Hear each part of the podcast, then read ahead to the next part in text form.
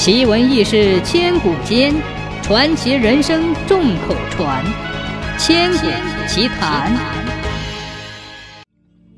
刘伯温一生满腹传奇色彩，历史上流传关于他的信息，除了他有着比肩诸葛亮的治国才能，还有颇为玄幻的一面。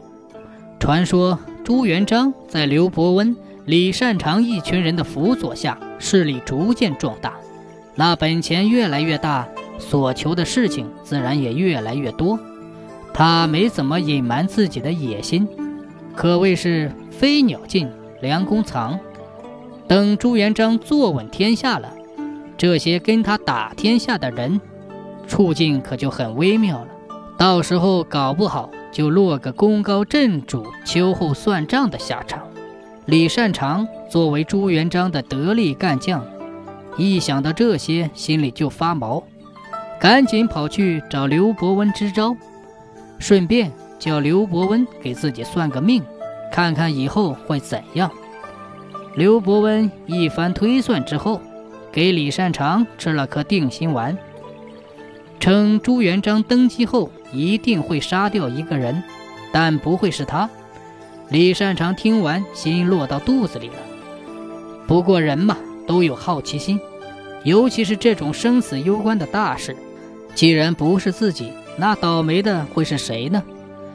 李善长百般追问下，刘伯温松口吐出：“小明王。”果然不久，小明王就在返回应天府的途中落水淹死了。公元一三六八年的某一天，刚刚登基的洪武大帝朱元璋在自己的皇宫中啃烧饼。乞丐出身的朱元璋早就过上了锦衣玉食的奢侈生活，烧饼随便吃。想吃甜的吃甜的，想吃咸的吃咸的，日子过得要多滋润有多滋润。正吃着，刘伯温来了，在这位大明第一智者、首席谋士的面前啃烧饼，毕竟影响不好。于是朱元璋把吃了一口的烧饼扣在碗下面藏了起来。召见刘伯温的过程中，朱元璋突然玩性大发，想起刘伯温种种神机妙算的往事。决定考一考他，于是朱元璋发问：“先生，你对阴阳术非常精通，能不能猜测我这碗下扣的是什么？”又玩这种无聊的游戏，刘伯温嘴角泛起了一丝苦笑，却不敢违令，掐指一算，立刻吟出一句诗：“半似日兮半似月，曾被金龙咬一缺。”陛下，我猜这是烧饼。朱元璋听罢，立刻一拍大腿：“准！”这就是刘伯温算命大法“烧饼歌”的由来。胡惟庸，明朝开国功臣中比较特殊的一位。公元一三五五年，胡惟庸投奔朱元璋的帐下，堪称元老级别的人物，资格比刘伯温还要老。刘伯温通过相面之术。发现胡惟庸是个表里不一之人，表面上对皇帝阿谀奉承，内心却存有邪念，并如此评价他：“譬如驾，据其愤源也。”世间没有不透风的墙。胡惟庸得知此事后非常生气，从此心生嫉恨，就一直在寻找报复的机会。胡惟庸得知皇帝多疑。时不时的进献谗言，污蔑刘伯温给自己找了一块风水宝地，甚至说此地有天子之气。朱元璋闻之大惊，随便找了一个罪名，把刘伯温关进大牢，让锦衣卫好好查一查此事。刘伯温被关起来之后，最开心的莫过于胡惟庸了。他每天哼着小曲，晚上喝着小酒。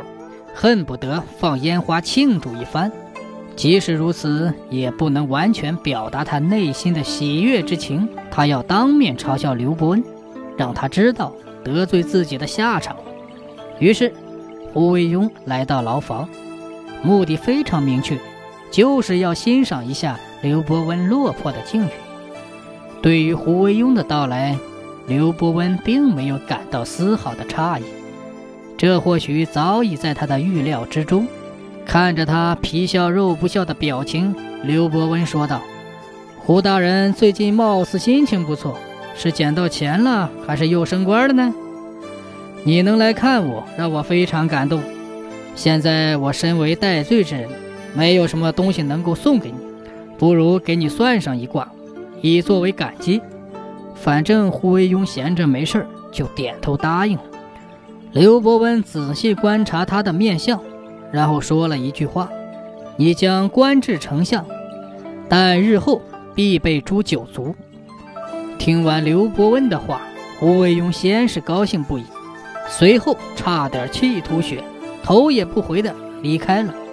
三年后，胡惟庸任右丞相，洪武十年。